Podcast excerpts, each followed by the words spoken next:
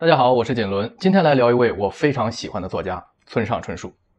你不一定看过他的书，但你至少听过他的名字，看过他网上那些小资语录，知道他多年陪跑诺贝尔奖的新闻。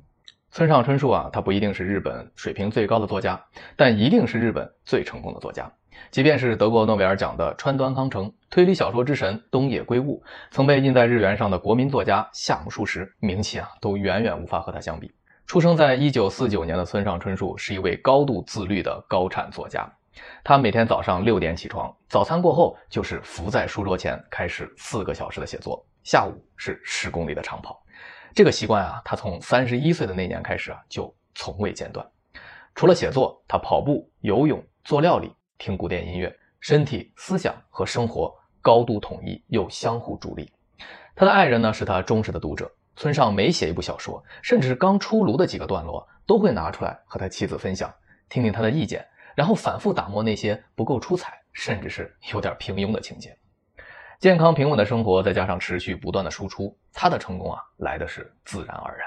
村上春树二十九岁开始写小说，三十岁完成人生的处女作《且听风吟》，一面试就斩获了第二十三届群像新人文学奖，出道即巅峰。第三本小说《巡洋冒险记》获第四届野间文艺新人奖。五年后的一九八七年，他写下了那本几乎是人尽皆知的名作《挪威的森林》。在国际上，村上的小说也是大受欢迎，在先后获得过弗兰茨·卡夫卡奖、奥康纳国际短篇小说奖、卡塔洛尼亚国际奖、安徒生文学奖等众多殊荣。还有我们最熟悉的，也是调侃最多的，九次入围诺贝尔文学奖。从销量上来说啊。挪威的森林仅在2009年之前的全球销量就超过了一千万册。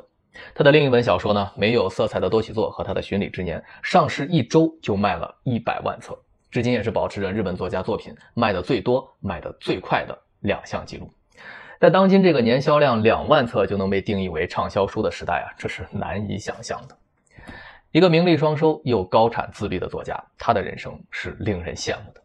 但如果我们要把标准放在伟大作家这个层面来说呀，那仅靠这些是远远不够的，最终还是要看他的文字以及文字背后的思想和思想深处的灵魂。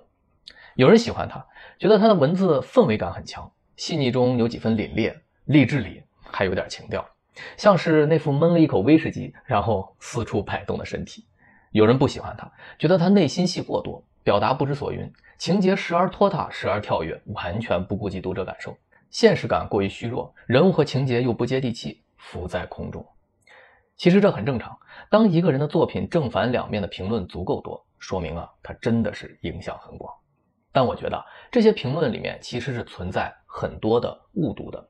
世间的万物都存在着两面性，要消除的永远不是个人的好恶，而是信息差，就是那些由于不了解而带来的不喜欢。我不敢说自己百分之百读懂了他的作品。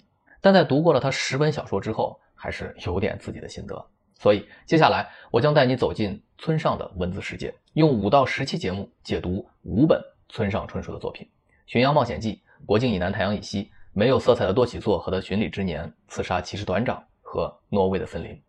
我要再次回到这些我曾经看过的书，把书中那些曾经打动我的文字帮你挖出来，然后洗干净放在你面前。我们一起来看一看它们的色彩与形状是否有你。喜欢的样子。如果这些文字能给到你一些启发、共鸣，哪怕只是会心的一笑，我的付出啊就是值得的。让生活遇见好书好文，我是锦纶，咱们下期见。